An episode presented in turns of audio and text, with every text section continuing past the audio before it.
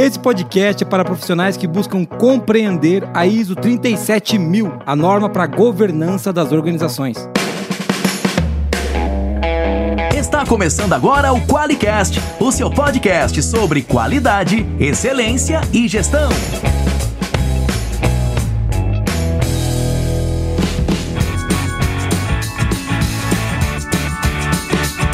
Olá, eu sou o Geison Aranhard Bastiani. Eu sou a Monize Carla. E eu sou o Rogério Meira. Seja muito bem-vindo ao Qualicast.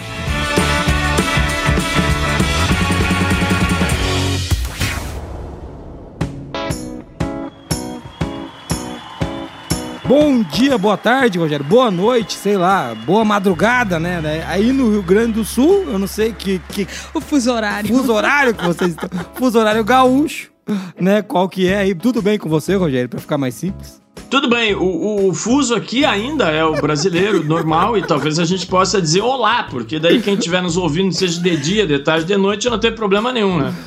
Anota essa não conformidade, Moniz, tudo bem? Tudo certo.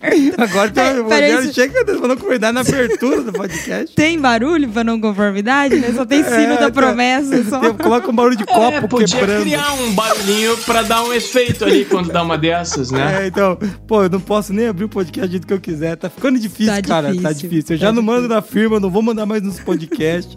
tá ficando complicado. Não manda nos convidados podcast. Onde é que esse mundo vai parar, tá, né? Tá, tá, duro, tá duro isso daí, cara. Vamos lá. Pra você que é nosso ouvinte não sabe, a gente tá gravando os podcasts, aí, a gente tem ideia de soltar esses, essas gravações aí no YouTube ou não, né? Não sei, o Rafael, o recruta que vai decidir isso, junto com o time do marketing aqui. Eu só venho aqui fazer a gravação junto com a Moniz, né, amor? A gente já fez uma, uma primeira abertura falando nada com coisa nenhuma, né? Então vamos começar a falar um pouquinho de quem que é o nosso convidado, Muniz. É o cara que mais participou de Qualicast até agora aqui. É isso que é verdade, isso, é, não é? Qualicast por metro é o que tem mais é. o Rogério convidado aqui. Ele tem mais Qualicasts gravados que cabelo, hein? Já pensou? Desnecessária essa. acabou com a meta, né? Eu já todo orgulhoso do, do recorde, agora isso acabou. Aí é, era muito fácil esse recorde, né? Se eu gravasse um décimo de podcast, já teria mais cabelo. É difícil, né? É, um podcast já, já não dá percentual a mil por cento a mais, né? Dez mil por cento a mais não tem percentual.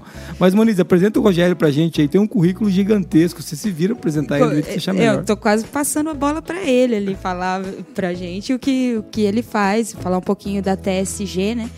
Só falando aqui dos episódios que o Rogério gravou com a gente, foi o episódio 77 que a gente falou do por que, que a ISO 9001 não foi revisada. A gente já falou de auditorias remotas no, no, episódio 53. No episódio 47 falamos de gestão de crise. No 43 falamos de qualidade na área de, de alimentos. 41 falamos da visão geral sobre a ISO 31000, gestão de riscos. Falamos das mudanças da 19011 no episódio 39. Falamos da 13485 no episódio 35. E é, esse é o recorde, cara. É. O cara que mais gravou com a gente aqui. A gente fica muito feliz de gravar com o Rogério, é, sim. A gente gosta mesmo. É uma, além, de, além de tudo, é um amigo, meu Rogério. Muito, um prazer enorme receber você aqui. Vou fazer a abertura e vou te apresentar, então. O Rogério é o, é o como que é o CMO, né? É CMO que você é do... CKO. CKO, exatamente. Depois vai explicar o que, que é isso. Aqui. É, é, da ATSG. Ele auxilia clientes na, na área de sistema de gestão, né, como auditor, consultor, assessor, estrategista. O Rogério é palestrante, ele é pô, professor, mentor, treinador e arquiteto designer. Essas duas últimas eu não sabia, mas é tudo bem. de negócios, né? Atua na área de padronização principalmente, né, Rogério? Falando de normas e sistemas de gestão.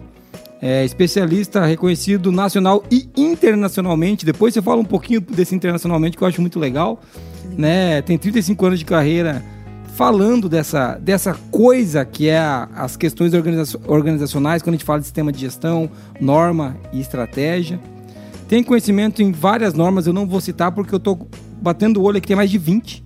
Então, não vou falar. Treina, treina auditores já. Há quantos anos já que você treina auditores? Uns 20?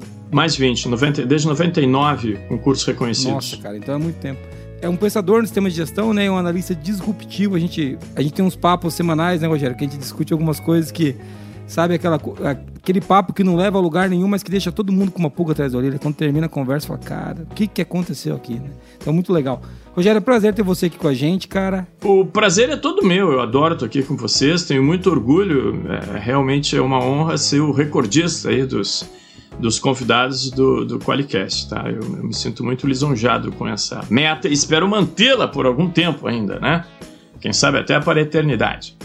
Mas, bom, o internacional, eh, a gente já teve oportunidade, eu já tive a oportunidade de fazer meu mestrado na França, morei lá praticamente dois anos, e mesmo depois disso, isso foi ali entre 89 e 91, nós temos vários clientes que têm operações no exteriores que já foram atendidas e também já conduzimos diretamente atividades de treinamento, palestras, consultorias em outros países, tá? A gente já atuou fora Brasil em torno de 14 países, se não me falha a memória.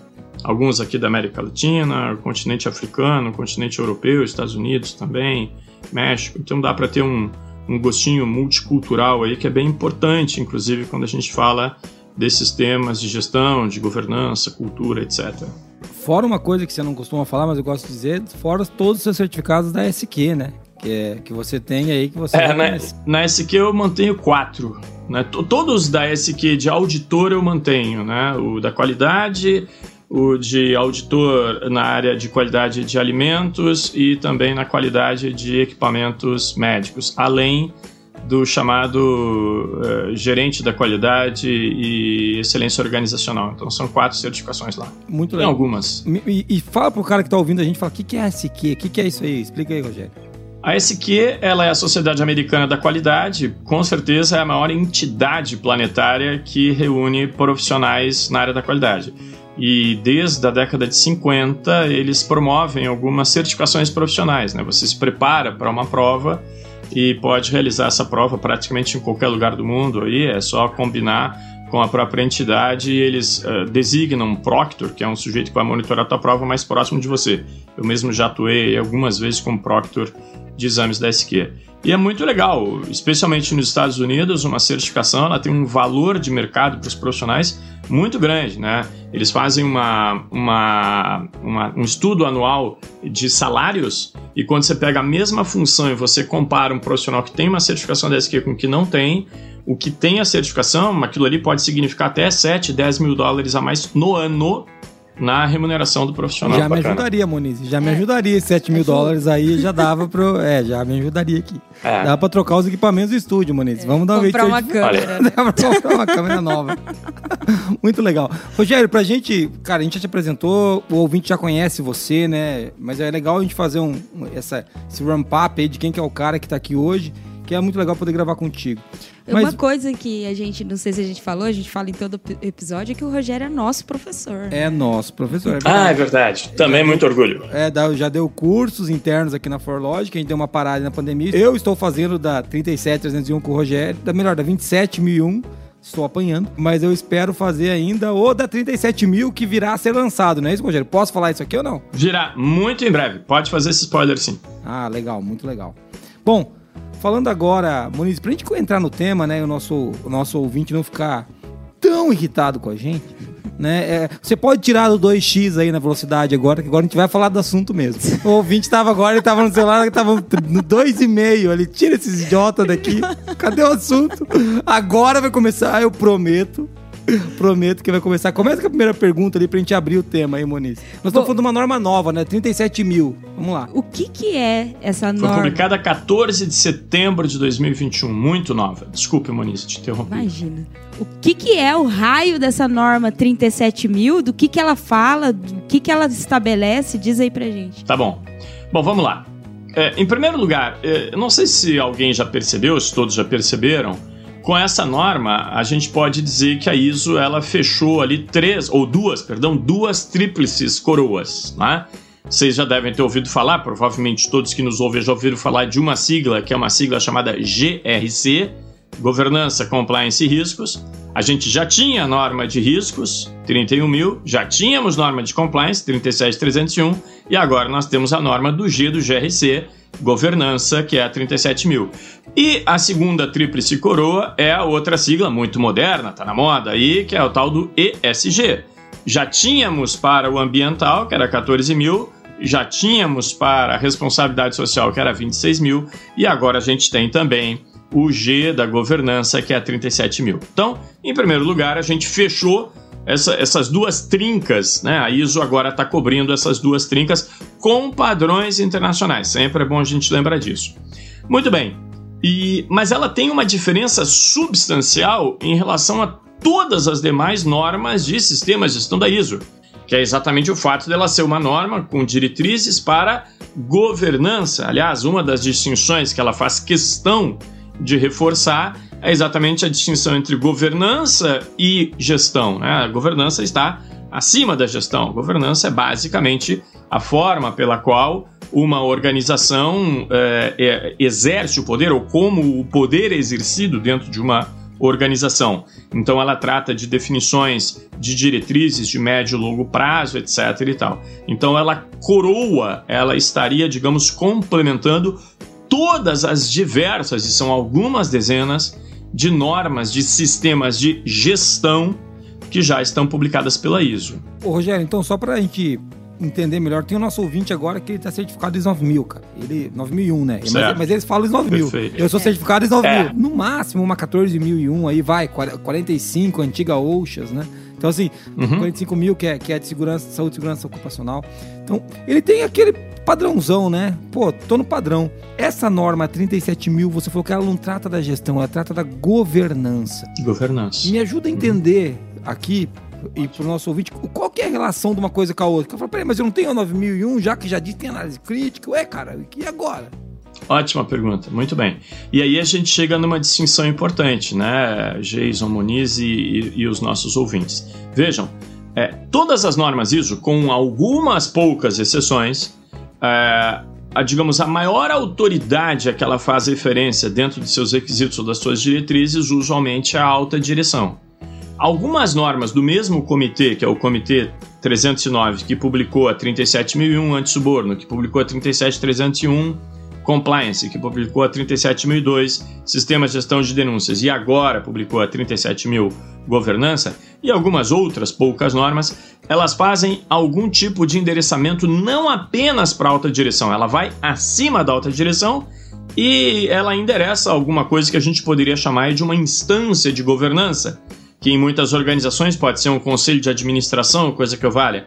Aliás, um parênteses importante, a própria 37000 ela faz questão de dizer explicitamente que, mesmo aquelas organizações que, sei lá, até por questões legais, não sejam é, obrigadas a ter uma instância de governança, um conselho de administração, por exemplo, ela diz que muitas vezes as organizações elas têm algumas pessoas que formal ou até informalmente elas desempenham o que seria esse papel dessa instância de governança. Então, só para os nossos ouvintes compreenderem bem, o que é essa instância de governança e qual é a diferença dela para a gestão até para a alta direção? A questão básica é que uma alta direção, a equipe executiva, e eu posso estar falando desde uma, uma micro pequena empresa até uma mega multinacional, os executivos eles estão preocupados em entregar o resultado do mês, do trimestre, do ano. E, e, o papel de uma governança é enxergar a organização numa perspectiva de médio e longo prazo. Então, ele está preocupado com a perenidade, com a perpetuidade. Por isso que é de lá que devem emanar algumas coisas como propósitos, como valores, etc. Não é? Porque eu quero assegurar a perenidade dessa organização ao longo do tempo. Por isso que eu havia antes dito, né? Que de fato essa 37 mil ela está completando as demais. Ou seja, indo na linha desse, desse cenário que você criou, Jason, a gente poderia dizer: olha, todas as demais, ou a grande maioria das demais normas e sistemas de gestão, elas estão afetas, elas estão ali sob a responsabilidade da alta direção para baixo, ou seja, ela está me ajudando ali nas operações, e essa aqui agora seria uma norma para ser, para ter o foco em especial nessas instâncias de governança, ou seja, a quem a alta direção presta eh, satisfações. Ou, ou, seja, Rogério, isso aqui está subindo. A gente vai falar um pouquinho mais daquela figura célebre que tem ali, daqui a pouco eu vou falar disso. Assim que a gente está no tema, né? Mas essa uhum. norma, essa norma, ela está além da qualidade, da gestão e da busca pela melhoria contínua. Ela está além, a gente vai falar um pouquinho mais disso. Não, não, não. O que não quer dizer que não esteja contido nela, né? Porque você não pode parecer que as coisas estão separadas, né? Não. Participar até é além do, do jeito que a gente conhece hoje, né? Isso. Eu acho que nesse sentido, uhum. sim, completamente. Legal. É, porque, vejam, quando eu até digo, e, e por isso que eu comecei até falando da, da, das duas trincas, né? Do GRC e do ESG. Vejam que dessas cinco normas, né? Porque na realidade o G é comum nas duas trincas, nós temos duas de requisitos, ou seja, duas que podem ser certificáveis, a 37301 para o C do GRC, que é o Compliance, e a 14001 para o Ambiental. A 26.000 ela é diretrizes, responsabilidade social, assim como a 31 mil riscos também é diretrizes, assim como a 37 mil também é diretrizes. Mas vejam, embora então a gente esteja dizendo que este pentágono, né, eu tenho tratado isso como pentágono, com estas cinco, é, isso aí seria o foco principal é, de um conselho, por quê? Porque, como eu disse, como ele está olhando a organização a médio e longo prazo, é importante que ele olhe questões de responsabilidade social, que ele olhe questões de risco, que ele olhe questões é, de compliance e que ele olhe questões ambientais naturalmente, mas é óbvio que qualquer organização ela só sobrevive se ela tiver o cliente, alguém que está pagando a conta e, inclusive, a própria proposta de valor, segundo a própria 37 mil, ou seja, o que, que essa empresa, qualquer que seja, vai entregar de valor ao seu cliente, isso é definição do conselho, segundo a lógica da 37. E é, eu diria que, e a gente mesmo já conversou isso aqui em outras ocasiões, de todas as normas do sistema de gestão ISO, na minha leitura, isso é uma leitura Rogério, as três que têm foco no cliente, têm o objetivo de agregar algum valor, entregar valor para o cliente são a 9001, que você muito bem lembrou, Jason, a própria 56002, futuramente 56001, inovação, e a 44001, negócios colaborativos, quer dizer que são formas, eu diria que o conselho além daquelas cinco que eu mencionei ainda há pouco, seria bastante bom que ele tivesse algum conhecimento sobre qualidade, inovação e negócios colaborativos, porque essa de fato vai ser a razão de existir da organização. Em outras palavras, o que eu tenho procurado dizer é o seguinte: aquelas quatro normas que eu mencionei para fechar o pentágono além da 37, a 31 mil riscos, a 37301 compliance, a 14001 meio ambiente e a 26 mil responsabilidade social, na realidade elas estão preocupadas essencialmente em garantir que a empresa não está cavando nenhum passivo e que ela não vai ter nenhuma surpresa desagradável ao longo das suas operações. Agora, além de eu preocupar com passivo, que a defesa, se eu pegar um time de um, um, esporte coletivo, eu tenho que me preocupar em fazer gol, eu tenho que ter produtos, eu tenho que ter serviços, isso tem que ter valor para o cliente. E aí entra 9, entra 56, entra 44. E é muito legal que você está falando disso, Rogério, porque essas outras normas elas procuram garantir a perpetuidade do negócio. Né, as primeiras Exatamente. E essas três últimas, a 9, a 44 e a 56, elas estão olhando para como que eu faço para performar vou chamar no agora, né? Esse ano, né? No resultado que a gente precisa fazer dos três anos aqui da visão, dos três anos do ciclo estratégico. Então, é muito legal porque olhar desse jeito dá uma outra visão, inclusive, de, de norma, né?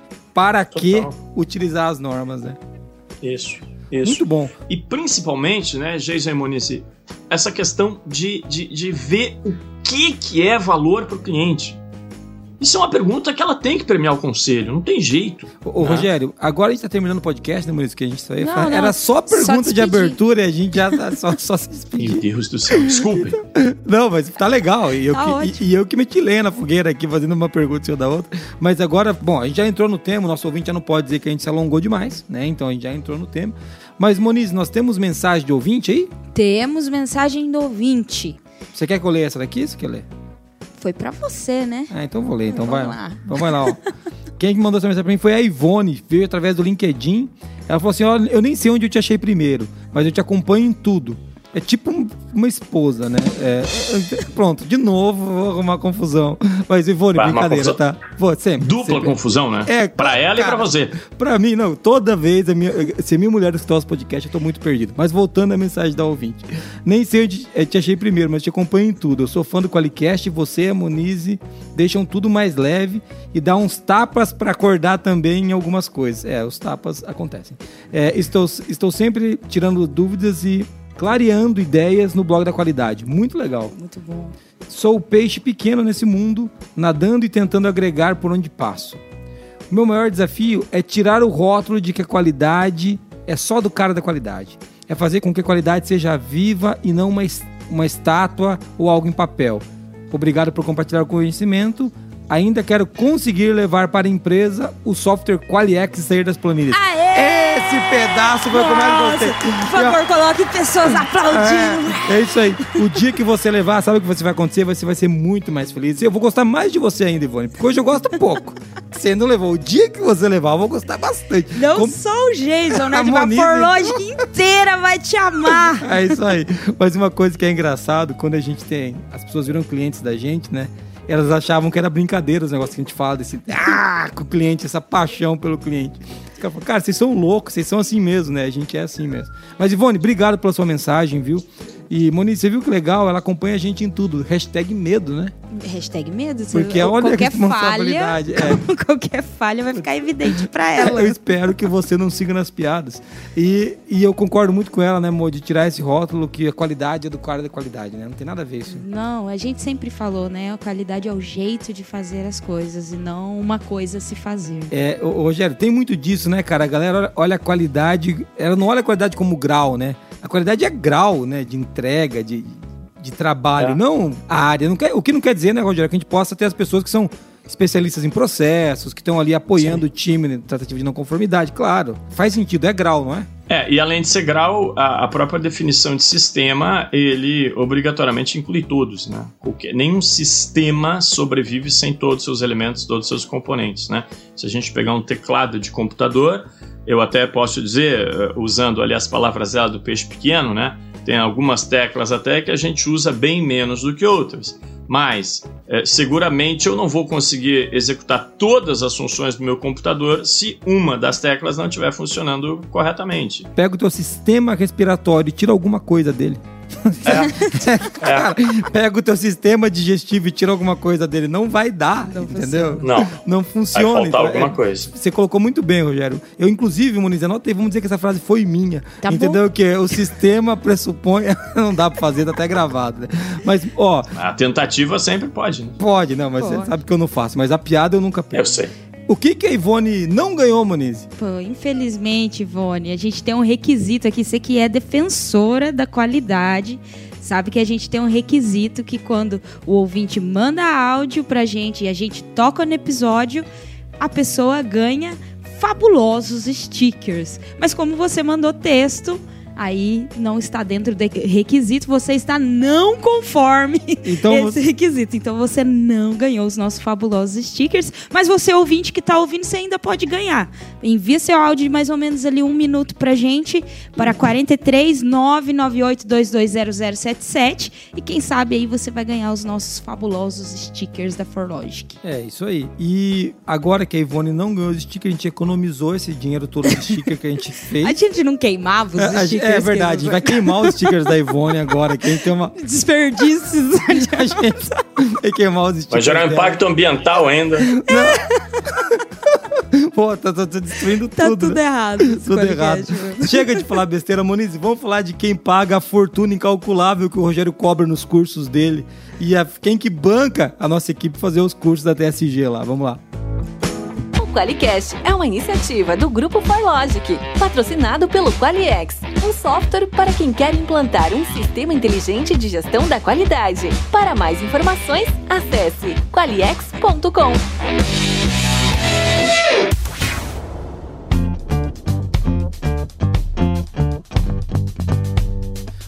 Muito bem, Rogério. Voltamos para o tema e você é o nosso especialista aqui né? Acho que a 37 mil foi recém-lançada, dá pra dizer assim, 14 de setembro, dois dias antes da minha amada esposa, porque vai que ela escuta esse podcast, eu já fiz a piada lá atrás. Então, dois dias antes do aniversário da minha amada esposa, então é é importante, é importante essa norma aqui, porque foi quase no dia mais importante da face da Terra, que é o aniversário da minha mulher. Uh, tu pode, inclusive, editar só esse trechinho e, mandar pra, ela. ela. Faz um ela. corte. É. Não tem essa daí? Faz um corte aí, ó, recruta, porque eu quero mandar na Agora pelo tá na moda. em casa. Pelo menos em casa esse corte vai dar certo. Cortes de podcast agora tá na moda, né, Moniz? Tá Isso, moda, põe tá no TikTok, né? Põe no TikTok. Tem que criar meu TikTok. Então, voltando, é, Rogério. A Moniz separou, claro, uma pauta, e é óbvio que eu vou furar essa pauta, né? Que ela e o Recruta fizeram. Tem a ver com a primeira pergunta lá, mas eu queria começar discutindo a figura que apresenta os princípios e saídas ali da governança uhum. corporativa, né? Que é uma figura Bela que eu figura. acho que é bem emblemática. Eu sei que o nosso ouvinte fala, pô, Jesus, vai falar de figura, não vou entender nada. Calma, você vai entender porque essa figura todo mundo entende. É uma, são vários círculos um dentro do outro, né, Rogério? Vamos começar do círculo Exatamente. do meio para fora. É, círculo, o termo Isso. correto é círculos concêntricos, tá bom? Mas eu para vocês é meio chuco igual eu, é círculo dentro um do outro mesmo, sabe? É que o círculo poderia ser dentro um do outro sem ser concêntrico, né? Poderia, poderia, poderia. Então tem que dizer que é concêntrico, eu, sim. Eu, como eu ia dizendo, os círculos Uai. são concêntricos, mas estão dentro um do outro. Ah, é, tá. É, é, então, Isso. Você sabe que tinha dois loucos no sanatório, né, cara? E tinha um louco um louco virou pro outro e falou assim: O que, que você tá fazendo? O, o segundo louco falou: Tô cuidando da minha coleção de buracos. Ele falou, quanto você tem? Tenho mais de 100. Ele olhou e falou, mas só tem um. Eu falei, que tá tudo um dentro do outro. Ah, essa foi muito boa, né, Rogério? Foi muito boa, Moniz. Gostou dessa? Eu, eu também tô treinada coleciono... pra rir, né? Eu tô colecionando buracos, tá tudo dentro do outro. Vamos lá. É, na realidade, então, eles eram concêntricos e tinham aproximadamente o mesmo diâmetro para que um ficasse dentro, dentro do, do outro e parecesse apenas mais um. Mais de 100, tava tudo lá. Tá. O, meu filho, é. o Raul, de 6 anos, se matou de rir dessa piada. Então, se vocês não estão rindo, vocês não entendem nada Ele é seu piada. filho. É, ele, ele ri se ele não risse, ele ia apanhar, entendeu? É, ele corria esse risco. Lá em casa é agressão física. Não, e além do que o modelo mental deve seguir, né? Se a genética funciona, né, Moniz? Então, não, modelo mental natural. e 6 anos de idade, né? Porque a idade mental tá quase a mesma a minha dele ali. Mas voltando, gente, pra gente voltar aqui pra falar, falar dessa, dessa figura que eu acho uhum. que é uhum. importante. Rogério, são círculos concêntricos, falando sério agora. E, e falando de dentro para fora, vamos apresentar essa figura que eu acho que diz muito sobre a norma, vamos. ou tô comendo bola. Se eu falar vamos. besteira, você sempre pode me dar nos é, Bom, é, talvez antes disso, né, Jason, sempre vale a pena a gente chamar atenção para um ponto que talvez as pessoas já tenham percebido, uh, ou talvez a gente vá uh, agregar um pouquinho de conhecimento agora, que é o seguinte: em geral, as normas de diretrizes como é o caso da 37 mil, como é o caso da 31 mil riscos, como é o caso da 26 mil responsabilidade social, ou mesmo da 20.700 sobre consultoria de gestão, elas são normas baseadas em princípios. Então, nessas normas, você sempre vai encontrar uma família de diretrizes que são exatamente os princípios. No caso da 37, isso não é exceção. Então, ela tem, digamos, três níveis ali eh, de princípios, né, nesses círculos concêntricos aí que o Jason mencionava. Ela tem lá no centro um único princípio, que ela chama de um princípio primário, poderíamos dizer assim. Depois, ela tem no primeiro círculo maiorzinho, ela tem quatro princípios fundamentais. E no círculo externo, ela aparece com seis princípios que são os chamados princípios viabilizadores, tá? Então, no total, nós temos ali 11 princípios. Então, vamos lá. Você quer, a gente pode falar um pouquinho de cada um. O primeiro, o primário, que é o que está lá no centro, naturalmente, é o propósito.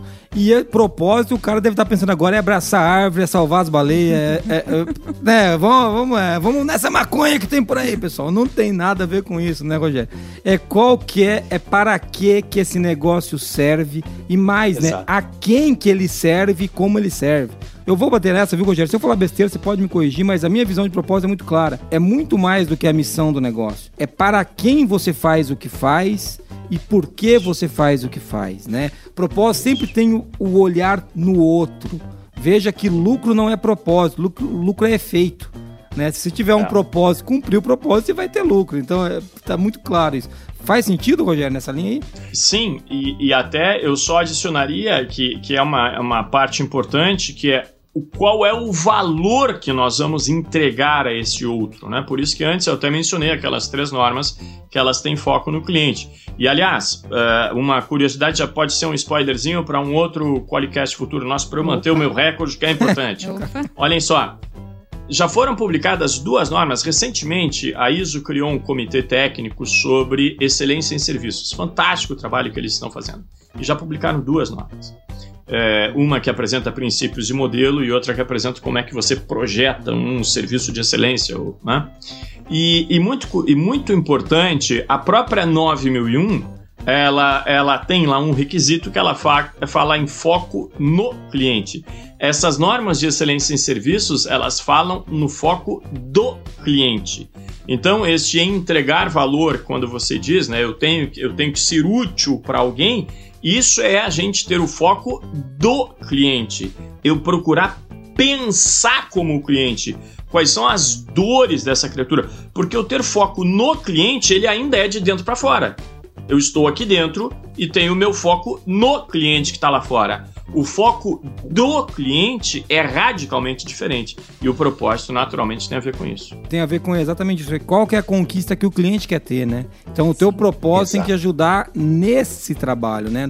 Não é como Exato. você ganha mais. E não tem nada de errado, viu, gente? Ganhar dinheiro com propósito tá certo, deve ganhar. Mas é, quando a gente fala do foco do cliente, é como que a gente ajuda, né? Nosso propósito, como que ele viabiliza o resultado daquele cara, que é o motivo do nosso negócio, né? Então, acho que essa, esse é o primeiro princípio, né? Um que tá bem na moda, né, Rogério? Inclusive, essa é a palavra que mais aparecia nessa norma. Não sei se a gente já contou de é. novo. Só deixa eu fazer um disclaimer é. rapidinho. A norma tá em inglês. Os termos que nós vamos estar tá falando, a gente vai estar tá fazendo uma tradução livre, Sim. né? Então tá escrito purpose, que é claro, por propósito, mas vai ter termos aqui que talvez na tradução brasileira, depois que diferente um pouquinho, mas nós vamos traduzir nós aqui. Uh, e, e uma questão importante, né, Jason, até para alinhar com tudo aquilo que a gente já falou, né? Veja, esse propósito é exatamente o que vai guiar a organização a médio e longo prazo.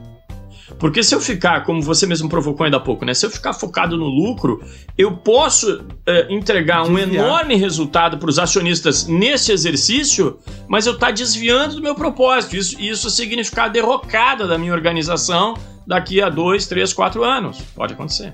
E acontece. E com muitas empresas, porque essa que é a diferença de quando a gente tem uma governança guiando o negócio, né? E um time de gestão lá pilotando o navio, né? Vamos, lá, vamos por aqui, nós estamos pilotando o avião aqui, né? Nós estamos aqui. Uhum. Mas, mas tem alguém que diz para onde a gente está indo, né? Qual é a direção, Exato. qual é a jornada. A gente estava falando disso também, né? Que ele está preocupado em fazer a empresa ela durar 100 anos, não durar Exato. esse trimestre, não durar esse mês. E, e, o CEO, Isso. acho que o papel do CEO e o time de gestão é se preocupar com o trimestre, com o ano. Eles têm que cuidar claro. disso. Alguém tem que cuidar disso, claro. mas não esse comitê aqui que cuida da, uhum. da governança do negócio.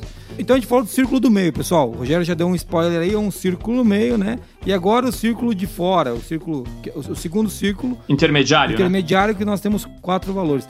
Eu vou citar os quatro, Rogério, a gente vai passando um por um daí, tá? Não sei se tá numa ordem, mas geração de valor, estratégia, é, aqui, esse oversight a gente pode traduzir como supervisão, acompanhamento. Supervisão. Supervisão. Isso. E a accountability, que não tem palavra em português, mas é responsabilização pelo resultado. Né? Exato. assim, Isso. Então, uhum. é, são quatro, quatro círculos, Isso. são quatro etapas desse círculo de fora. Vamos, vamos, vamos começar da geração de valor, que acho que esse é o.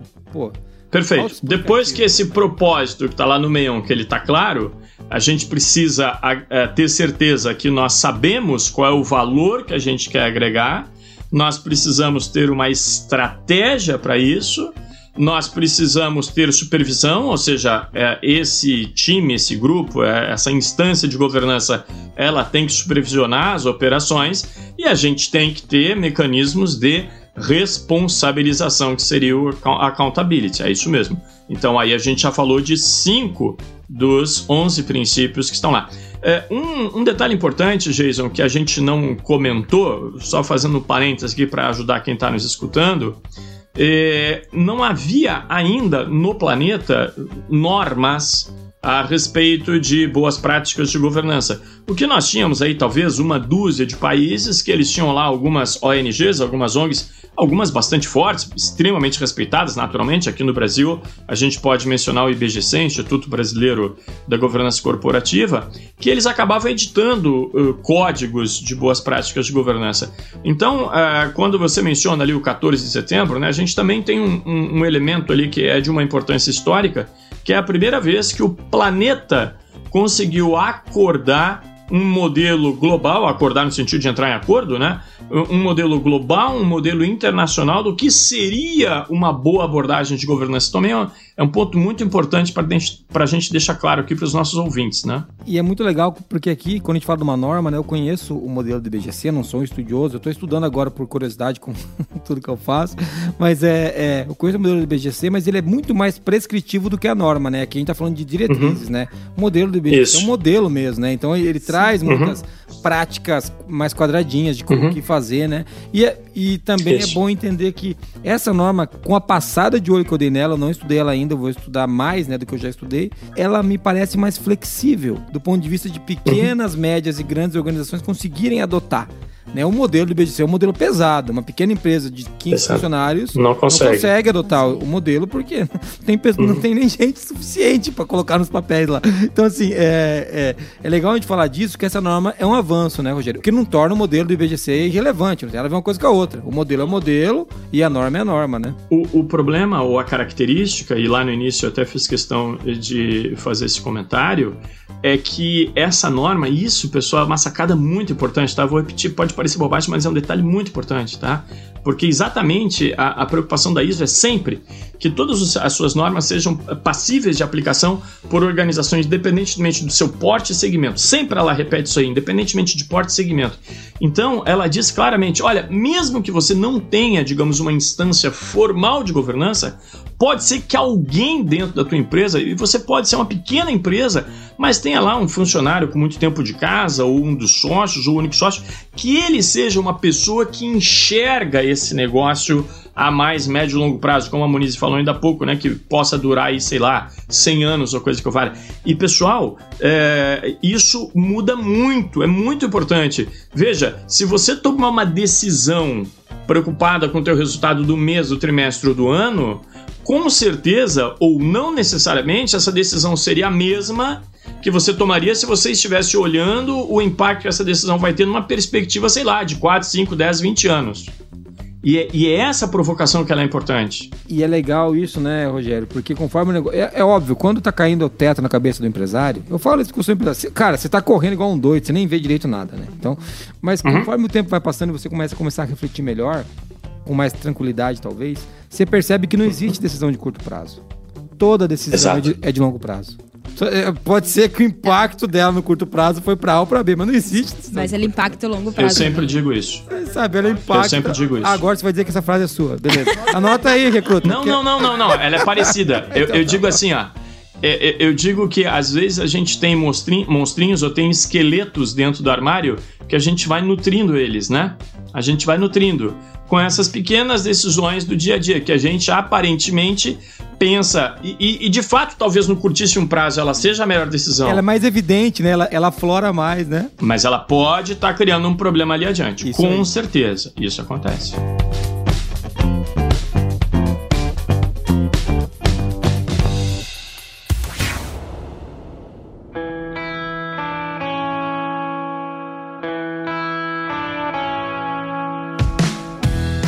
É, quando a gente fala de problema, eu nem gosto de falar, porque o cara fala, não, não é nenhum problema. O que ela tá fazendo é o seguinte, ela tá girando o leme.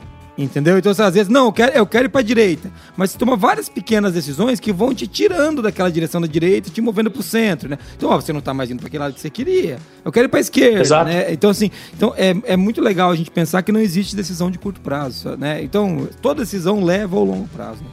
Bom, muito legal. A gente já falou do propósito mesmo, a gente falou de geração de valor agora. E uma coisa que eu achei muito legal né, nessa norma é que ela colocou fora a geração de valor da estratégia.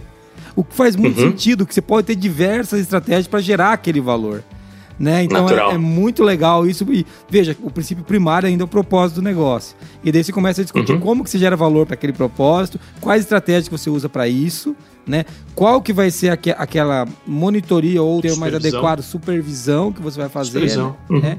E como que você consegue entender quem é responsável pelos resultados ali, que é a accountability, né? Quem e o que que foi responsável por isso, né? Então, Pô, aí a gente já matou os, como você mesmo falou, cinco, cinco, dos princípios, né? E agora nós temos o último círculo concêntrico desses aí, o mais externo, que, que fala basicamente de. Dos viabilizadores, né? Os, os princípios viabilizadores, é. O primeiro propósito é o primeiro princípio, o principal, né? É o princípio primário. O segundo são os fundamentais, né? O segundo círculo são os Isso. fundamentais é, que é geração de valor, estratégia, supervisão, supervisão e, e responsabilização pelo resultado, accountability. E agora a gente uhum. tem esse último que você falou aí, que são os viabilizadores. Vamos começar falando deles. Aqui são muitos, vamos falar um por vez, Rogério. O primeiro, engajamento dos stakeholders, né? Dos stakeholders, das partes interessadas, né? Não é só de uma nem de outra, né? A gente tem muitas vezes uma certa tendência a, a focar especialmente ali na parte interessada cliente, na parte interessada pessoas, mas ela já fala exatamente no engajamento, né? E aí eu volto até aquela figura que eu provoquei ainda há pouco, que é uma norma, o Jason sabe que eu tenho um apreço especial por ela, que é a 44001, que é negócios colaborativos, né? Quer dizer, é, então quando ele está falando de engajamento com as partes interessadas, é isso, né? Qual é a melhor é, composição, combinação, qual é de fato a intensidade do relacionamento que a gente precisa ter, que essa organização precisa ter com cada parte interessada nessa perspectiva de médio e longo prazo, não é? Vejam, seguramente quem está nos ouvindo já deve ter ouvido falar ou conhece ainda eventualmente, espero que sejam cada vez mais raras, aquelas organizações que ainda usam aquela estratégia ou abordagem no relacionamento com seus fornecedores de pé no pescoço ou coisa que eu valha, né? Será que isso aí, talvez isso aí me traga resultado a curto prazo? Eu vou espremendo o sujeito e ele vai reduzindo custo. Lá pelas tantas, esse cara simplesmente quebra ou ele se recusa a fazer negócio comigo. Ou seja, é bem aquilo que você estava dizendo, né? São decisões de curto prazo que ela vai ter um impacto a médio e longo. No curto parecia a melhor coisa do mundo, né? Eu estava conseguindo forçar os meus fornecedores a fazerem uma redução de preço de 20% ao ano. Fantástico! Depois de três anos o cara quebra. Que legal, não né? Não tem mais fornecedor, né? Beleza, ficou ótimo. Parabéns, parabéns. Ficou bem bom, né? Ficou bem, bem bom. Ai, Muito legal. O segundo desses princípios, né? A gente acabou de falar de engajamento das partes interessadas, né? Ou dos stakeholders. O próximo é liderança, é esse? Pode ser liderança. Tô seguindo os itens da norma aqui, né? Tô é, mas é isso. É, seguindo a pontuação dela. É.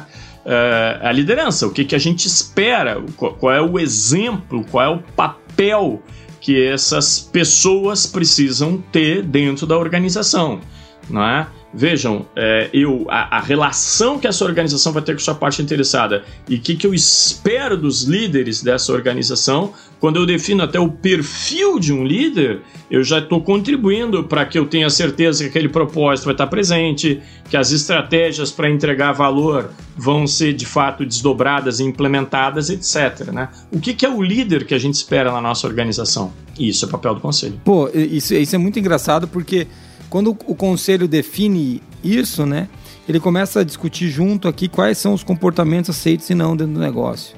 Que tipo de postura a gente espera, né, do cara, do A, B ou do C. Então, eu acho que é, realmente não são todos os conselhos que estão discutindo esse assunto, né, Rogério? Então, acho que. Não. É, então acho que a norma era dar um avancinho bom aqui, né, quando a gente começa. Dá bem bom. Dá.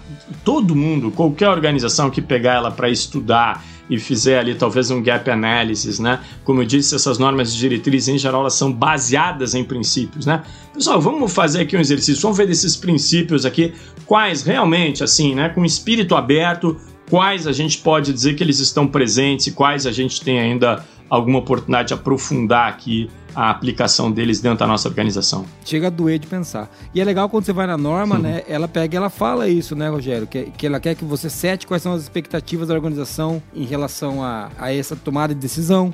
Ela quer que você fale claro. quais são os comportamentos que você define como consistente com os valores da empresa. Entendeu? Então, assim, ó, veja, vamos lá pegar um valor da Frost. Cuidado. Não, aqui você vai ter que dizer quais são os comportamentos que representam cuidado para a liderança. Isso vai ficando mais, mais vivo, né? É como eu falei, né? Acho que a norma aqui ela dá uma apertadinha bem legal nos aspectos. De dar clareza, né? Para como se quer que seja feita aquela gestão ali dentro da empresa. Sim. Porque é fácil também jogar um valor assim, esperar que as pessoas por osmose entendam quais são as expectativas uhum. da organização uhum. e comecem uhum. a agir naquela direção, né? Então, claro. não tem como como? Como que as pessoas vão adivinhar o que tá, tem que fazer? Até porque você vai ter até que avaliar os teus líderes uh, em termos de aderência Sim. a isso, né? Ao que eu espero. E eu também tenho que dizer como que você deve pautar a tua tomada de decisão. Não, mas é o que o Crosby fala, não, não há qualidade onde há confusão, né? Ah, então... Então, assim, não, não, se não tem requisito, como que eu sei o que, que é qualidade? É. o que, que é não uhum. conformidade, né? Então fica tudo é. conforme e não conforme ao mesmo tempo. Se o cara quer não ter não conformidades, basta não ter padrões. Se ele não tiver padrão, eu garanto que ele vai fácil. ter zero não conformidades. É, realmente. É. Muito fácil.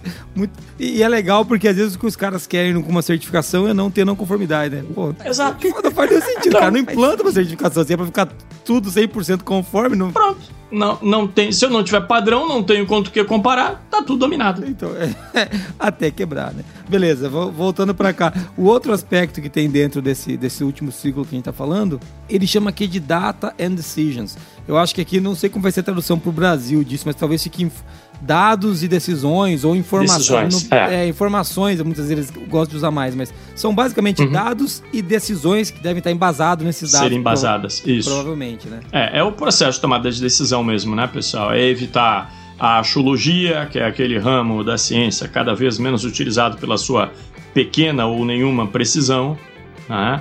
É, ter certeza que a gente tem é, evidências, tem dados, tem informações consistentes para tomar de decisão. Quando a gente falou em liderança, eu até provoquei ali um pouquinho, né? É, qual é que a gente espera que sejam os parâmetros para a tomada de decisão? Isso tem que, eu tenho que ter uma grande diretriz para isso, sem a menor sombra de dúvida, né?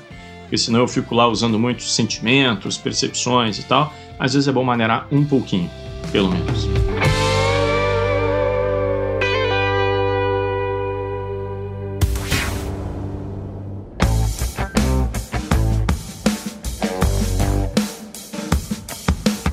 Mas é, é, legal que quando a gente fala de liderança, a gente pode conectar até essas decisões com o nível de autonomia, né? Acaba estando bem conectado aqui, porque como se toma essa decisão, o que olhar para tomar essa decisão. Quando a gente aborda decisões e dados, né, Moniz? Daí você tem uma liderança que sabe para onde olha, né? Senão o cara vem e fala, não, eu usei um dado. Qual dado? Não, esse dado é que tem minha gaveta aqui, que eu tinha pegado um relatório de 2017. Né? Eu, pô, mas não era isso que era pra gente usar para tomar esse tipo de decisão. Então, quando a gente traz isso para um, uma orientação do negócio, né? Olha, aqui são esses dados e assim que a gente decide. Um exemplo bem legal, né, Rogério? Bem legal, né? É, foi a gente teve essa pandemia aí, né? Quantas decisões será que foram tomadas? O que que você faz, né? Você manda, manda os caras embora? Pensa agora, vamos lá. Vamos voltar uhum. agora para março é. do ano passado, né? Voltar para março de 2020. Não, graças a Deus não é de verdade, só na imaginação, pessoal. Só na imaginação. Já tá uhum. tá acabando, né? Então vamos. Mas na imaginação. Agora, chegou a pandemia. Eu lembro que em julho aqui na Forlogic a gente caiu para 50% do faturamento. E aí?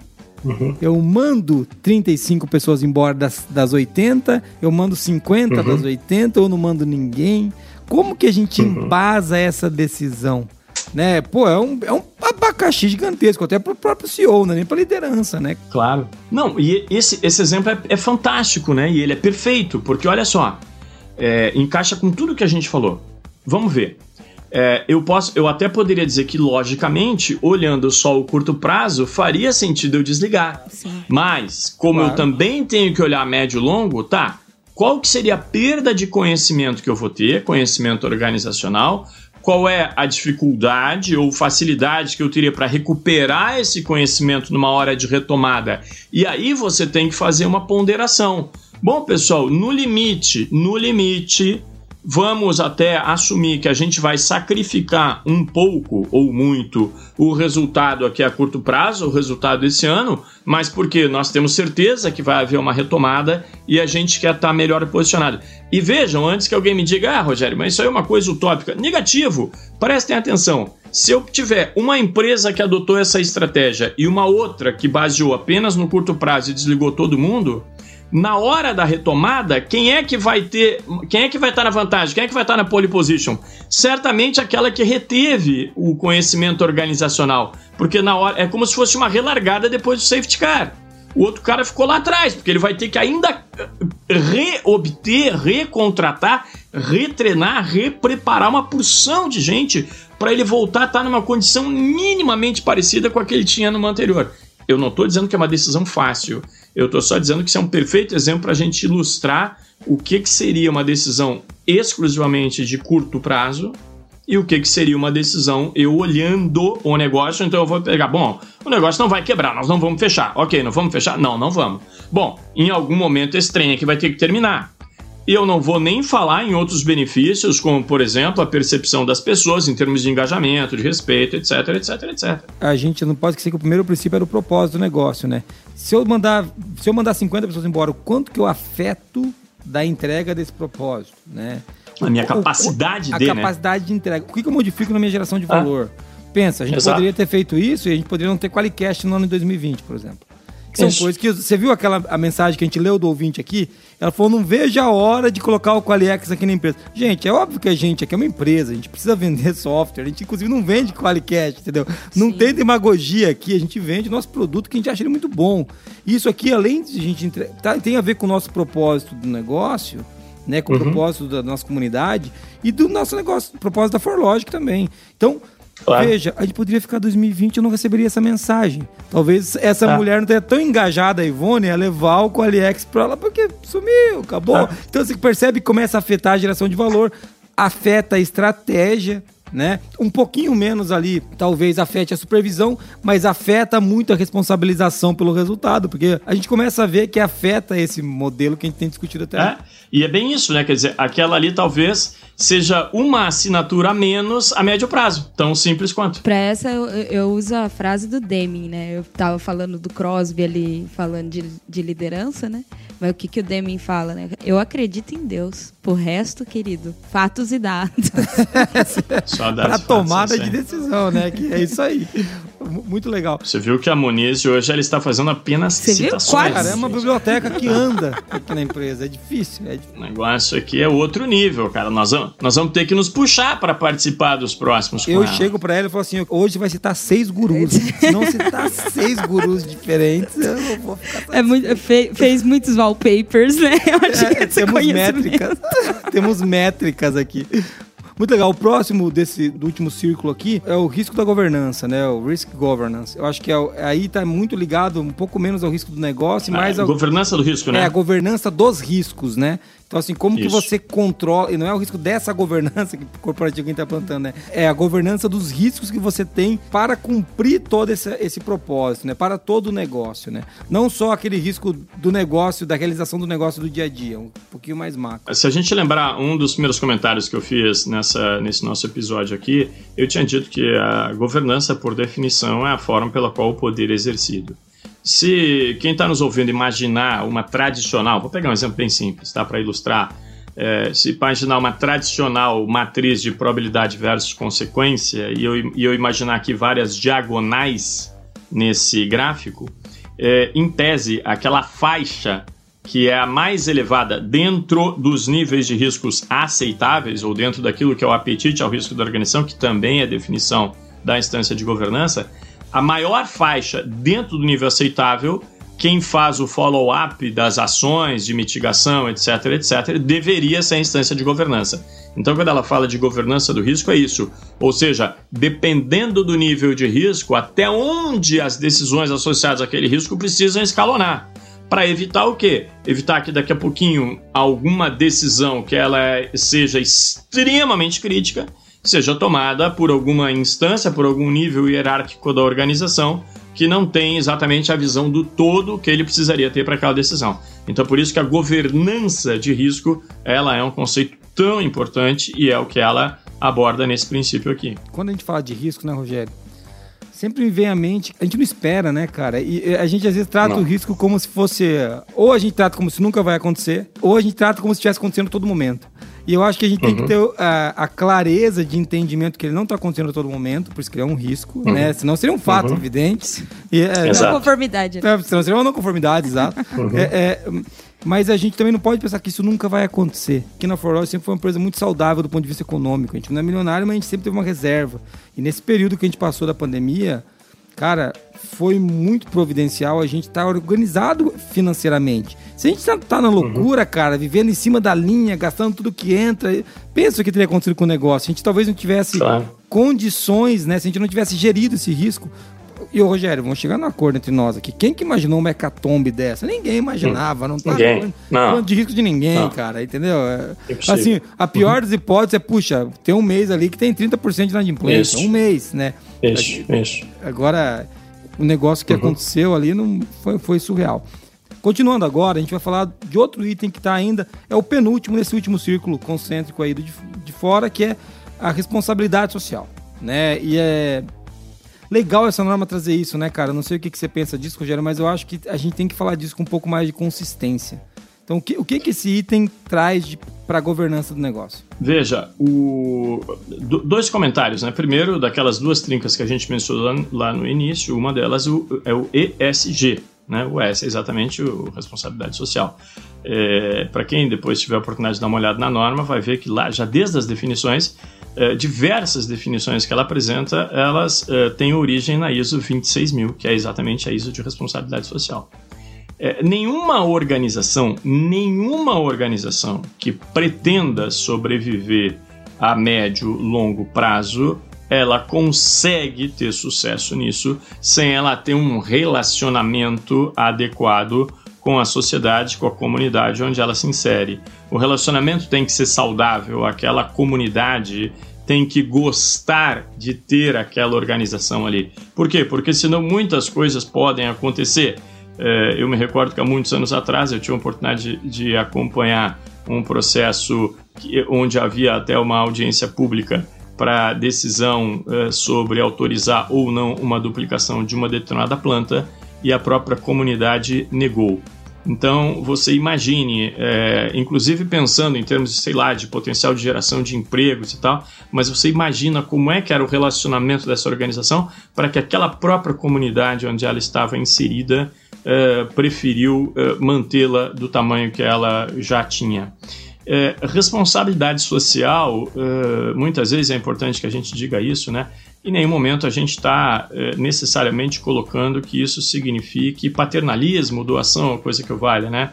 Eu gosto muito de uma definição que o próprio prêmio americano da qualidade, o Malcolm Baldrige, ele traz, ou trazia até poucos anos atrás, que era dizer que, em muitos casos, é colocar a nossa principal competência a serviço da comunidade. Então, veja, eh, você mesmo já citou várias vezes, né? De uma certa forma, o Qualicast é uma maneira da gente fazer isso, né?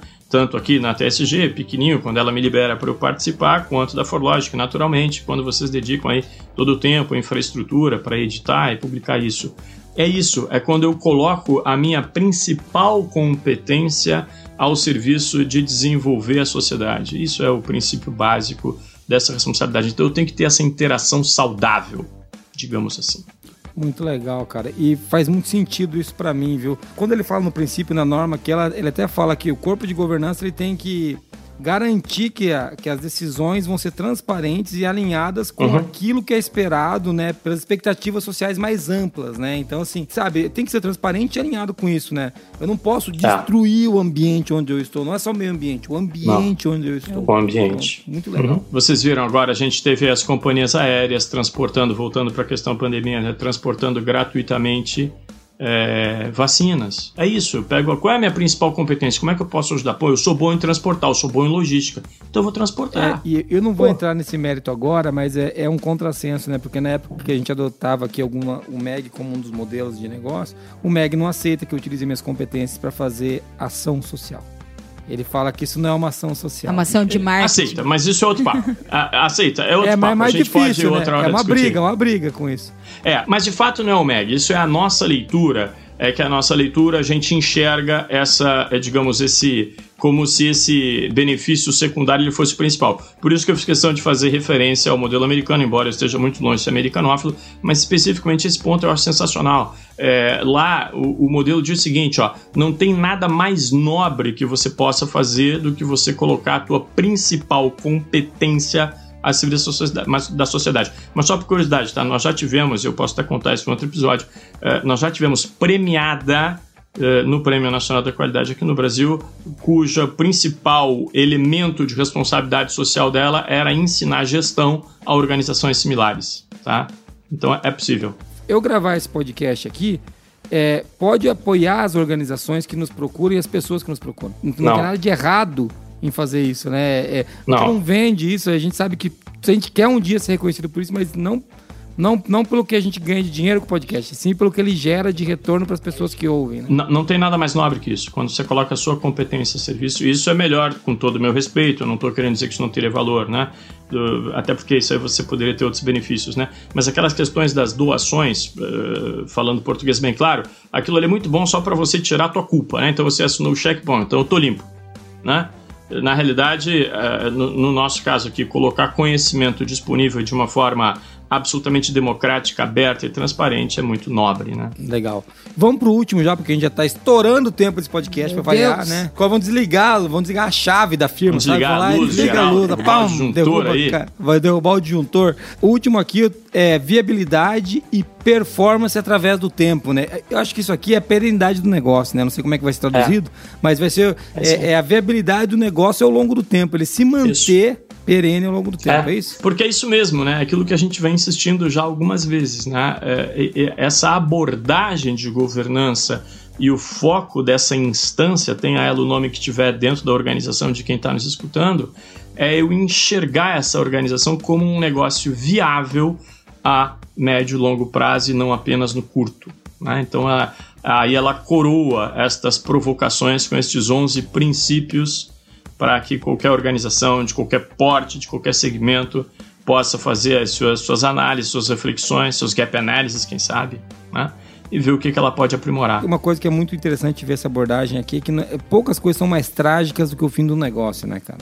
Uhum. Porque olha quantas pessoas uhum. são impactadas, né? É, todo o corpo de colaboradores. Vamos, e vamos pegar uma empresa pequena, vai. Uma empresa que faz uhum. cachorro quente, tem quatro colaboradores num bairro uhum. aí de Porto Alegre, onde meu querido Rogério mora. Entendeu? Você vai falar assim, não, gente, são quatro pessoas. Não, não, peraí. Às vezes tem o dono e a esposa que trabalham lá, já são seis. De, dessas quatro, pode ter duas, pelo menos, são arrimo de família. Pô, então já tem mais Isso. duas ou três em casa. Isso. E os clientes Isso. ali do, do, do, que já gostavam daquele produto ou que consumiam aquilo e que faziam daquilo. Almoçavam, ali. Almoçavam ali, que era mais, sabe, para não precisar ir para casa na hora do almoço, eu podia almoçar ali e ficar mais barato. Então veja quantas pessoas são impactadas. O fornecedor do pão, o fornecedor, fornecedor do, da salsicha. O governo que recebia o imposto. Cara, o fim do negócio é um negócio trágico, cara. Eu, eu acho é. assim que toda vez que o negócio quebra é uma perda, entendeu? Porque a gente perdeu. Muito grande. Mas, pô, se a gente uhum. conseguir perenizar o negócio ao longo do tempo, ele se desenvolver, gerar renda. Imagina cumprindo esses princípios ainda, entendeu? Apoiando a sociedade, entendeu? Cuidando dos riscos. Poxa, a gente vai ter um negócio que, cara, sensacional. É verdade. Muito bem, Rogério. Pra, Pra gente encerrar esse episódio, e toca o sino aí que a gente vai ter que gravar outro, sabendo? Como 37 mil, porque não deu pra falar tudo, cara. A gente não saiu da figura. Tudo bem que a figura é a norma, né, Rogério? Acho que é, é, o, é, uma é o coraçãozão. Geral. É. é a visão geral da norma. E é importante citar que essa norma não tá no anexo SL, né? Não tô falando besteira não, né? Não, não, não. Ela não, não está no anexo SL porque ela não é uma norma de sistema de gestão, é uma norma de diretriz. Sistema de gestão, exatamente. É, ela é uma norma é de diretriz de governança. É outra não coisa. Não é um sistema de gestão de governança. Muito aí. bem. É isso aí. Então, ela é uma norma que não está no anexo SL, por isso ela é um pouquinho diferente. Agora a gente falou daqui, desses círculos concêntricos, né? Mas tem um, aqui um, um, um ha! Serginho Malandro pra vocês. Tem mais um círculo por fora, o Rogério falou que eram três, mas é o círculo das saídas, né? O, o que que esses três círculos que a gente citou, começando pelo propósito, o segundo círculo que é a geração de valor, estratégia, a contability e... me esqueci o outro de novo. Eu nunca vou lembrar desse cara aí. Supervisão. Supervisão. Supervisão. É que o Demi falou tão mal de supervisor no, no Sai da Crise que eu limpei da minha mente. Ele fala mal. A tradução morre os caras da supervisão. É. Entendeu? É. Supervisão. Você pode usar surveillance em francês, fica bonito também. Fica mais fácil. Sotaque, de mim. Ofendo muitos franceses, não gostam de mim.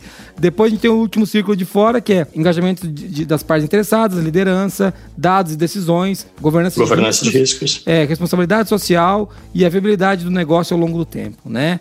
Então, isso. Uhum. E depois, ainda fora disso, ele fala assim: beleza, o que que tudo isso tem que gerar? Tudo isso tem que gerar. Três coisas. Três coisas. Vamos lá, Rogério, começa aí, vai. Fala o primeiro aí. Primeiro é comportamento ético. Ah, rapaz, já não deu no Brasil. já pode cancelar. Não fala assim. Já, não, Podemos mentira. Encerrar, dá então? sim, dá sim, cara. Tem dá que sim, dar, cara. Claro que dá. A gente faz essa piada claro com o brasileiro, mas a gente sabe que é na França que é. isso acontece. Aqui no Brasil, é. a gente. Não, brincadeiras da parte, é desnecessário. Os franceses nunca vão ouvir o Qualicast. É, e depois receber um áudio de um francês naturalizado me xingando, tenho certeza. A gente brinca, mas é, comportamento ético, Rogério. Isso, isso tem que ser uma saída de, um, de uma. De um, uma boa abordagem de governança. Que todas as nossas pessoas estejam agindo, estejam se comportando de acordo com aquilo que a gente considera que é o esperado. Né? Isso, sem sombra de dúvida, é, uma dos, é um dos outcomes, é uma das saídas esperadas dessa abordagem de governança. Né? Qual que é o próximo aqui? Performance eficaz, né? desempenho eficaz. É. Né? Então... É, é a capacidade da gente entregar o que se propôs a entregar. Se a Monize tem as metas dela, ela vai entregar as metas dela. Eu vou, eu creio. Vai ter que bater. Eu, eu recebo a palavra do profeta aqui. Tu vê que ela tá melhorando. Ela tava só citando gurus, agora ela já citou o profeta. É conforme vai chegando o fim do mês, ela vai no, é. no começo do mês só Demi Cross, vai chegando no final do mês ela começa para Jesus, daí ela vai pros profetas, Pedro, entendeu? Paulo. Pedro, Paulo. ela vai citando todo mundo porque daí a coisa vai apertando é mais na fé mesmo. Então, é uma coisa que a gente tá falando aqui, né? Então, além de ser ético, a gente precisa ter um comportamento ético, a gente precisa dar resultado. Porque senão também fica naquela maconha, né, Rogério? Não, beleza, tá sendo ético, ah, mas a gente não vai garantir isso. ela ao longo do tempo. Não se sustenta, né? Não, não se sustenta. É isso. Nenhuma organização, mesmo a organização sem fins lucrativos, ela não se sustenta se ela não estiver operando verde. Ponto. Isso é matemático, não tem o que discutir. Nenhum ser vivo sobrevive no vermelho. Ponto. É, é não faz muito sentido para mim isso. E a última coisa que tá ali, que é, até é difícil de traduzir, né? Que é aqui ele tá responsible Stewardship. Esse stewardship é uma administração responsável. É que ela não é, né, management. A gente não, não, não. usou essa palavra, né? É a administração como um todo. Foi e isso, é, obviamente, é intencional. A forma de eu gerir tanto do próprio conselho, quanto dos executivos, quanto dos demais níveis de liderança, esses caras todos vão ter uma administração responsável, vão praticar, perdão, né?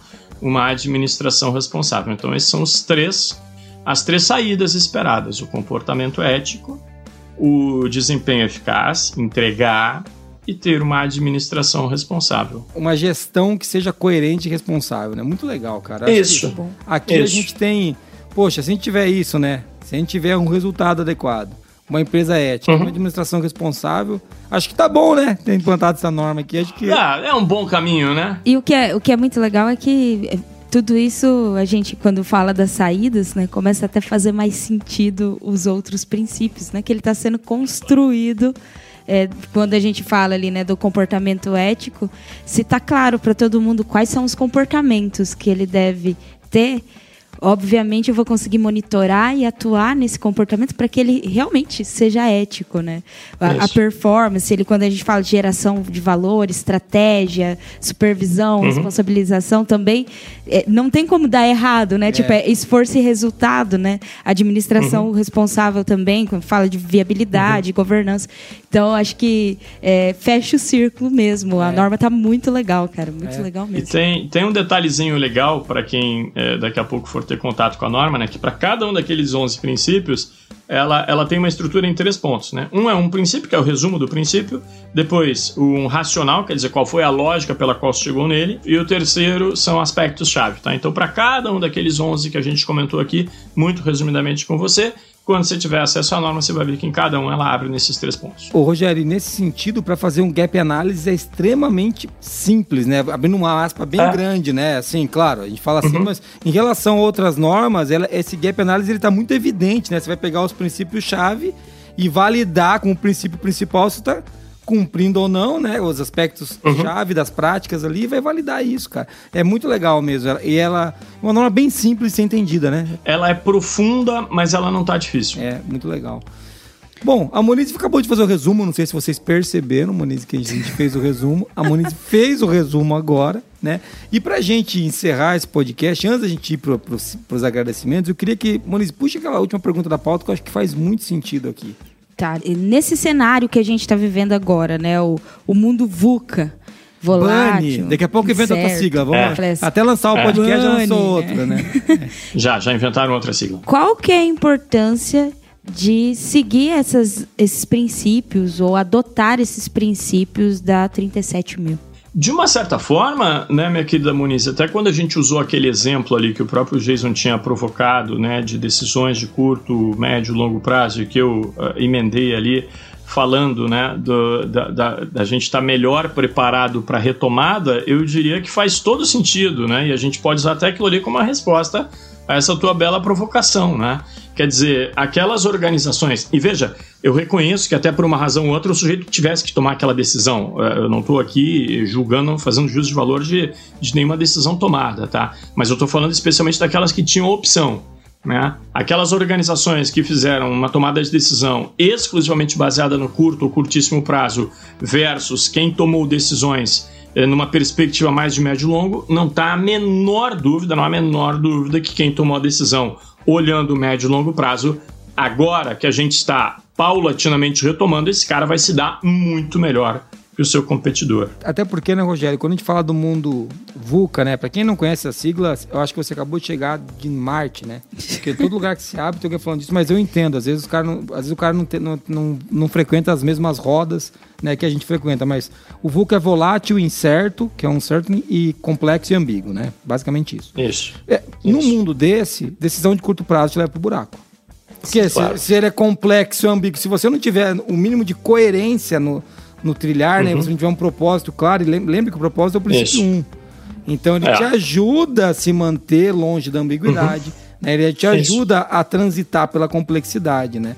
E a volatilidade, uhum. você vai ter que ser forte o suficiente, né? Você tendo resultados consistentes ali, você vai ser forte o suficiente para passar por isso. A gente falou do mundo Bunny também, né? Que é que daí ele está falando de, basicamente de ser frágil, ansioso, não linear e incompreensível. Eu realmente concordo muito com essa quando a gente fala do Bunny, do, do incompreensível, porque a gente não consegue entender como que é, o número de, de doenças relacionadas a comportamento tem crescido, doenças mentais uhum. têm aumentado, a gente sabe que é por conta do celular e das redes sociais e a gente continua usando. De, de, daí você fala, você fala assim, cara, isso é incompreensível, porque não, não faz nenhum sentido. Não fecha. Né? Então não. não. fecha e a gente. É uma loucura, assim, do ponto de vista prático, é uma loucura. E, de uhum. novo, se você tem um, uma estrutura um pouco mais robusta, onde você coloca a tua organização dentro dela, fala, agora nós vamos trabalhar assim. Né?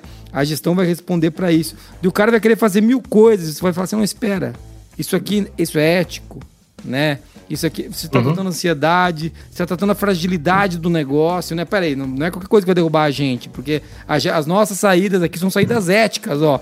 Entendeu? A nossa gestão aqui é uma gestão é, forte, profissional, né? Então a gente consegue é, transitar melhor. Então, quando a gente fala de ter uma norma de governança, para mim, inclusive, eu acho que é o que a gente precisa para sair um pouco da maluquice, sabe?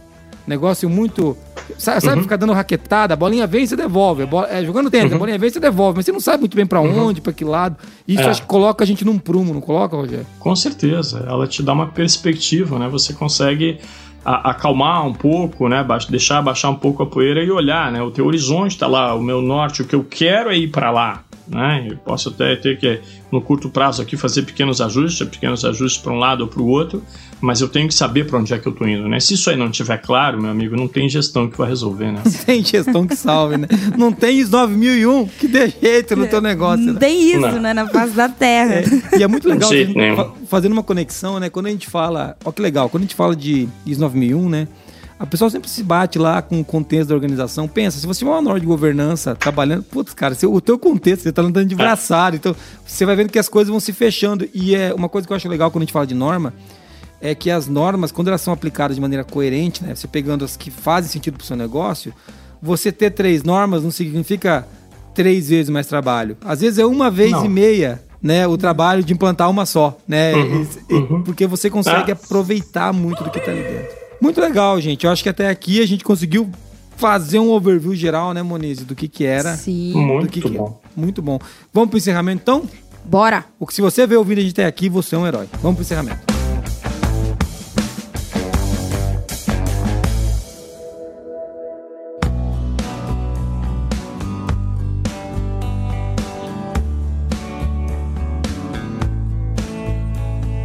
Muito legal ter você com a gente até agora, ouvindo o Qualicast com o Rogério Meira. O Rogério, que ele é, ele é, ele é basicamente o Zacarias aqui dos nossos Trapalhões. né? Ele é o cara que chegou por último, mas que não dá para fazer sem mais já o nosso podcast.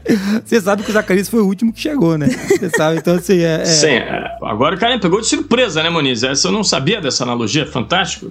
Mas eu estou considerando que ela é elogiosa, hein? Ela é elogiosa, porque era o mais engraçado, e você logo aqui é o que tem mais conhecimento. Inclusive, várias semelhanças, a ausência de cabelo e várias outras. Eu não vou citar todas aqui, mas assim, é, essa brincadeira veio agora, veio agora, porque um pouco também tem, tem disso. Foi um insight momentâneo. Legal. Eu posso ouvir o ouvinte batendo a mão na testa. Por que, que ele faz isso, né? Tá Esse vendo? jeito, é, né? Por que, que ele faz isso?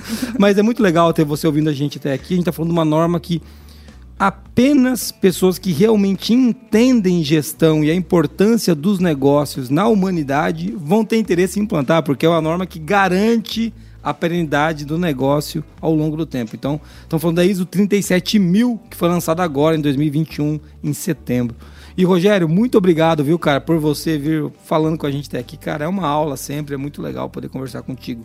É um prazer, eu adoro participar do, dos Qualicasts com você. Espero que eu continue é, mantendo aí o meu recorde, quem sabe, né? Será uma honra. Vai, senão o recruta aqui ele vai colocar uma, uma risada de Zacarias agora. Ele vai colocar porque assim. É, é Entendi. Em algumas intervenções vai entrar aquele efeito Tá bom. Exatamente. Porque, cara, a gente brinca, né? Mas você é o cara que foi mais convidado até agora exatamente pela sinergia. Porque para gravar com o Qualicast tem que ter duas coisas. Aqui no Qualicast, pelo menos, né, Muniz? Isso. Conhecimento. Não dá para vir aqui para falar água. Então tem que ter. Já tenho eu e a Muniz pra fazer isso. É, então... hienas. e hienas já temos nós. Então tem que ter conhecimento e tem que ter ritmo, né, cara? Que podcast sem uhum. ritmo fica chato. Não funciona. Não funciona. É. e a cada Qualicast ele fortalece o papel de professor, né? É, eu professor, sempre nossa. saio assim, tipo, nossa, né? Aprendi um monte nesse Qualicast. Mais uma aula, isso aí. Poxa, que legal. Obrigado. Todo coração, obrigado. Ah, mesmo. mas é verdade, Rogério. É um prazer gravar. Cara. Corações. Corações, né? Corações. Uma coisa que eu, que eu queria falar é que se você não acompanha o Qualicast ainda no, nos, nas plataformas, né? Você pode procurar no Spotify, no iTunes. Você pode também ouvir pelo navegador, se você se odeia né? Você pode fazer isso. Você pode, tem sempre essa opção. Eu, por que, que eu falo para você baixar no celular e ouvir, ou sincronizar ele offline? Porque você pode fazer isso correndo, lavando louça, lavando roupa, fazendo as crianças dormir. Eu escuto podcast às vezes quando eu vou fazer as crianças dormir, então dá para fazer desse jeito. E você pode, ou então acessar o site qualicast.com.br, você pode mandar e-mails para a gente no contato arroba qualicast.com.br ou então mandar pra gente mensagens e, em áudio, né, Moniz? Que você insiste, sempre insiste para que chegue. No, fala o número aí, Moniz, que você que fala esse número só. 43 998220077. É isso aí. E você pode seguir sempre o Rogério Meira, né, nas redes sociais, né, Rogério? Rogério Meira. Atsg.com.br, né? Tem canal no YouTube canal e YouTube. temos Instagram, Instagram arroba TSG Brasil. Tô por aí. É, a Monize Carla nas redes sociais, arroba Monize Carla, seu nome é artístico. E também e real. também real, é o nome artístico e real. E o Jason AB, né, que é de abobado. Não, mentira, é Jason Aranhar de Bastiani, não é de abobado. Apesar que eu seja, não tem nada a ver, mas tem. Então fica aí para você decidir o porquê do AB. Pode seguir a gente no Instagram, LinkedIn, a gente tá sempre por aí, né? É, muito obrigado por ter ouvido a gente até aqui, né? Já agradecemos ao Rogério, agradeço a todo o time que faz o Qualicast funcionar. O depoimento de hoje que chegou para nós é muito legal, apesar que ele veio escrito. Mas é muito legal ver que as pessoas estão esperando, né, para fazer negócio com a gente, porque escuta o Qualicast. Eu fico Foi feliz, legal, eu, eu, realmente fico feliz, porque claro que eu quero fazer negócio, eu, eu, vivo disso e não tenho nenhuma vergonha disso, mas é muito legal ver que a gente conseguiu cativar as pessoas fazendo o que a gente faz. Né? Muito bom. Beleza, Muniz? É isso, né? É isso. Vamos colocar uma frase aqui pra gente terminar. Então, uma frase. Eu gosto que aqui na pauta eles querem frase inspiradora. Quem disse que tem que ser inspiradora? É só uma frase boa. Mas tudo bem, eu vou. Depois eu brigo com a pauta aqui. Que é o seguinte: há três tipos de empresas: empresas que tentam levar os seus clientes para onde não querem ir, empresas que ouvem os seus clientes e depois respondem às suas necessidades e empresas que levam seus clientes para onde eles ainda não sabem que querem ir. É uma frase do Gary Hamel e eu deixo ela com vocês a 37 mil dá para ajudar a fazer esse último item da frase dele. Um grande abraço, valeu. Até mais. Até, falou. Tchau.